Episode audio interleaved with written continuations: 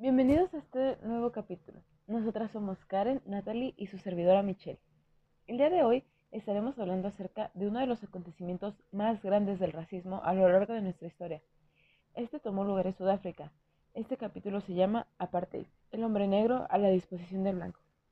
Bueno, el apartheid fue principalmente el sistema de segregación racial que existió en Sudáfrica hasta 1992. Este consistía en la separación de los diferentes grupos raciales basándose en su color de piel, donde a estas personas se les designaba lugares distintos para vivir, estudiar o recrearse. Esta población discriminada pues carecía de los derechos sociales como la posibilidad de votar. Los blancos componían el 21% del país, o sea, el 79% era discriminado. El supuesto objetivo de este sistema era lograr el progreso gracias a la separación de estos grupos raciales. Este sistema produjo como consecuencias movimientos y resistencias y muchísimas cosas más. Pero bueno, hay que ir poco a poco. Primero, Natalie, por favor, ¿puedes contarnos un poco de la causa de todo este sistema? Los hechos principales de que sucediera todo esto fue que en 1948 el Partido Nacional de Sudáfrica, o sea, el PN, ganó unas elecciones en las que solo podían votar los blancos e instaló un sistema de, pues, de segregación racial represivo contra todos los negros. Y bueno, y tras la victoria del Partido Nacional del, en el 48, el sistema de apartheid fue aumentando poniendo en marcha el sistema jurídico por el que una minoría blanca, este, o sea, los africaneres, impuso una política de odio y de racismo hacia toda la población negra. Y también están como en contra de las costumbres más cotidianas de, pues, de África. Aunque en sí ellos eran africanos, pero no tiene mucho sentido, la verdad. Y después Nelson Mandela comenzó como abogado defensor de los negros y pues posteriormente se convirtió en el jefe de esta organización como una pues, guerrilla llamada Umkhonto Wisizwi, no sé cómo, cómo decirlo, está en africano, pero está muy padre el nombre y la causa pues es muy buena. Y bueno, y Nelson Mandela fue encarcelado con acusaciones de querer derrocar el gobierno y sentenciado a cadena perpetua. Y bueno, y pues esto fue porque se generó una sociedad altamente desigual en la que los blancos tenían todos los privilegios y las personas de color, pues especialmente los negros, este, no eran tratados con el respeto que tenían que tener o con los mismos derechos. Y pues en sí fue más el rechazo de la comunidad internacional y provocó el paulatino aislamiento de Sudáfrica, que fue más o menos como en el 61.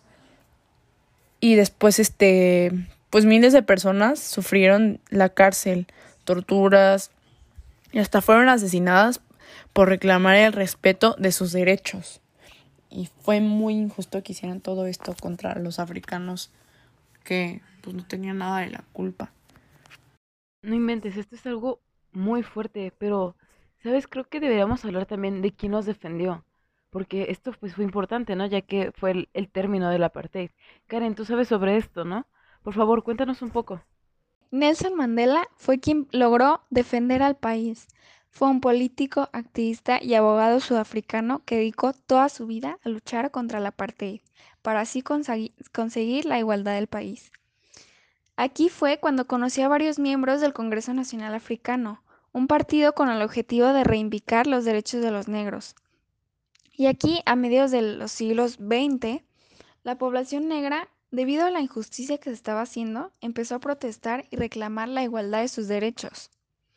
Fue aquí cuando después de 1948 el gobierno sudafricano impuso el apartheid como sistema político que suponía legalizar el racismo contra la mayoría de la población no blanca.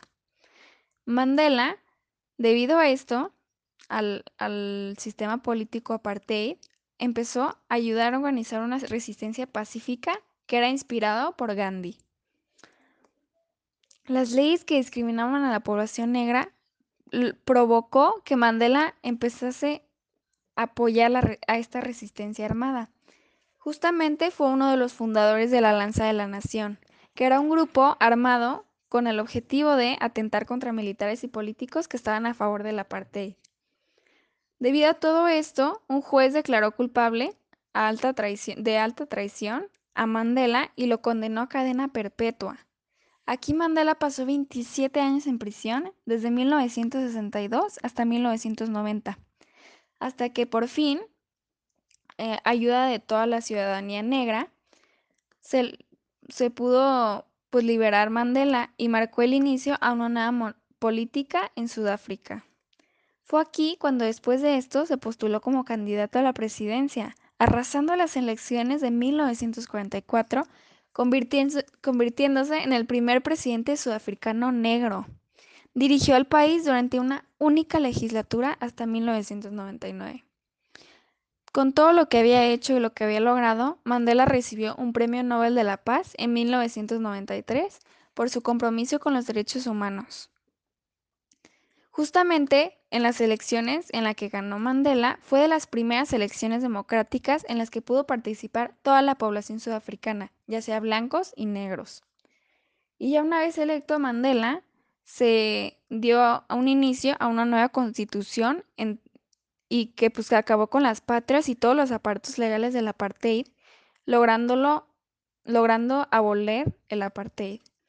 Fue aquí cuando comenzó el proceso de reformular el país con 11 idiomas nacionales y un legado de falta de justicia racial comenzó.